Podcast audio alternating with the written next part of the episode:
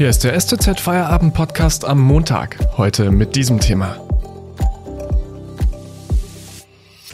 Diese Baustellen muss der nächste Oberbürgermeister noch anpacken. Welche Pläne die OB-Kandidaten dafür haben, erfahren Sie jetzt.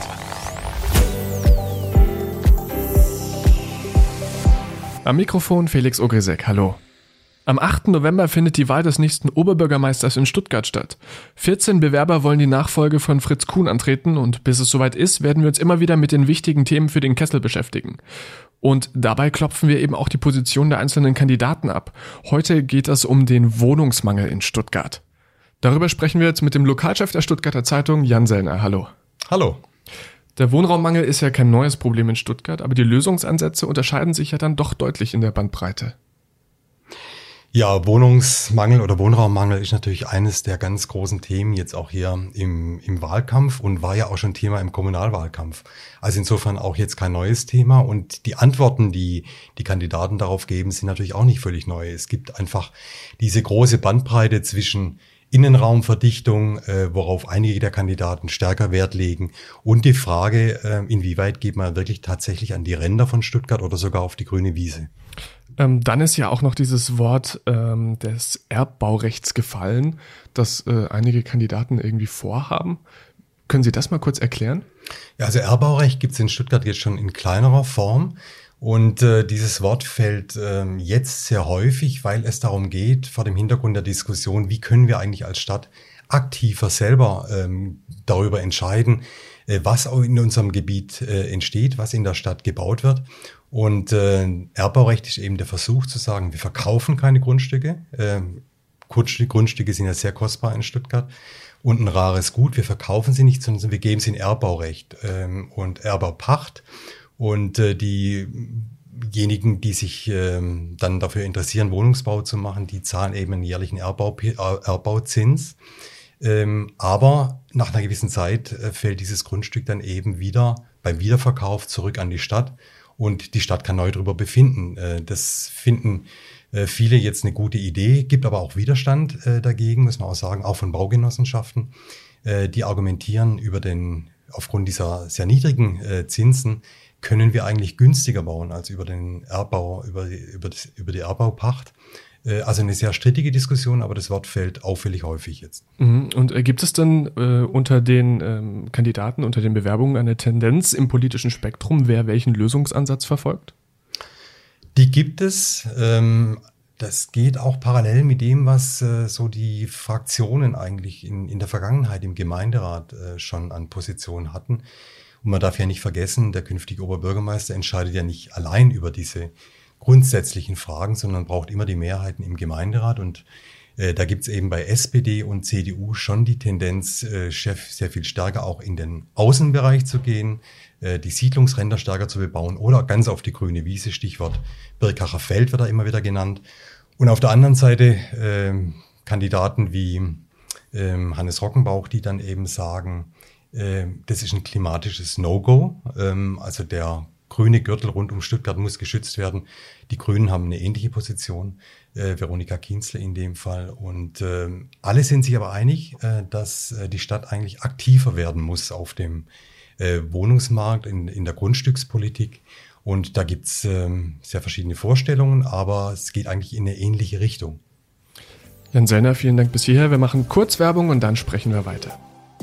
Wenn Ihnen dieser Podcast gefällt, denken Sie bitte daran, ihn auf Spotify oder iTunes zu abonnieren, damit Sie keine weitere Folge mehr verpassen.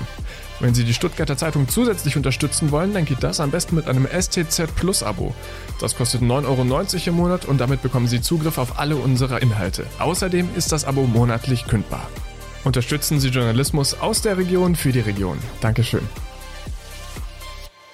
Wohnraummangel in Stuttgart, was sagen die Kandidaten dazu?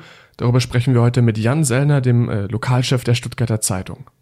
Der amtierende Oberbürgermeister Fritz Kuhn von den Grünen hat ja mal ein Bündnis fürs Wohnen ins Leben gerufen.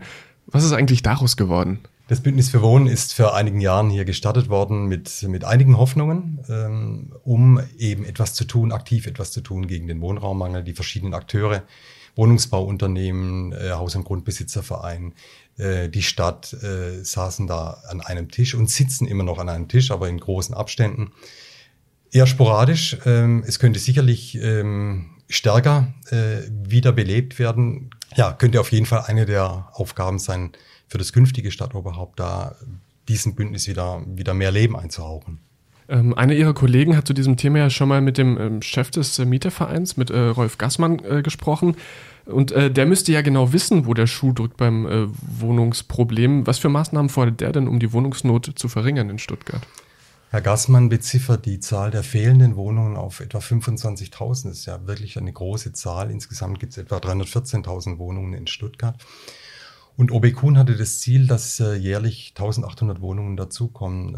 Wenn man es aus Sicht des Mietervereins betrachtet, dann sind es tatsächlich nur 1500.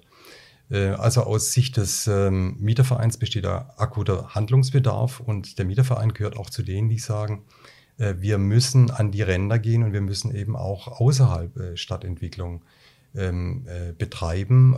Das ist eine der Positionen und ganz generell und äh, auch diese Position teilen sehr viele Kandidaten, ist die Auffassung, wir müssen Spekulation in Stuttgart ähm, die Grundlage entziehen. Wir müssen da als Stadt aktiver auftreten, um diese Entwicklung äh, steuern zu können, sonst steigen die Mieten weiter an.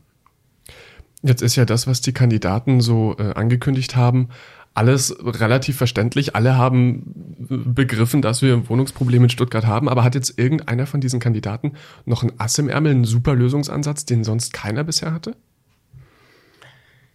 Ja, wenn man sich die Äußerungen der Kandidaten anschaut, dann gibt's da ja äh, viele Überschneidungen in dem Bereich. Also, dass äh, der Spekulation der Boden entzogen werden soll, da sind sich alle einig. Ähm, Marian Schreier, der Einzelbewerber, kündigt eine Stiftung äh, Wohnen an, äh, wo er vorschlägt, die Stadt solle verstärkt ähm, Grundstücke aufkaufen und dann eben selber gestalten.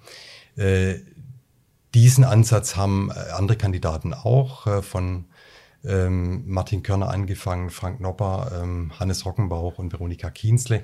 Ähm, man ist sich einig, weniger Spekulation, eine aktivere Rolle der Stadt, aber das Trumpfass, äh, wo, man, wo man jetzt davon ausgehen könnte, im nächsten Jahr gibt es keine Wohnungsprobleme mehr in Stuttgart, das hat natürlich niemand.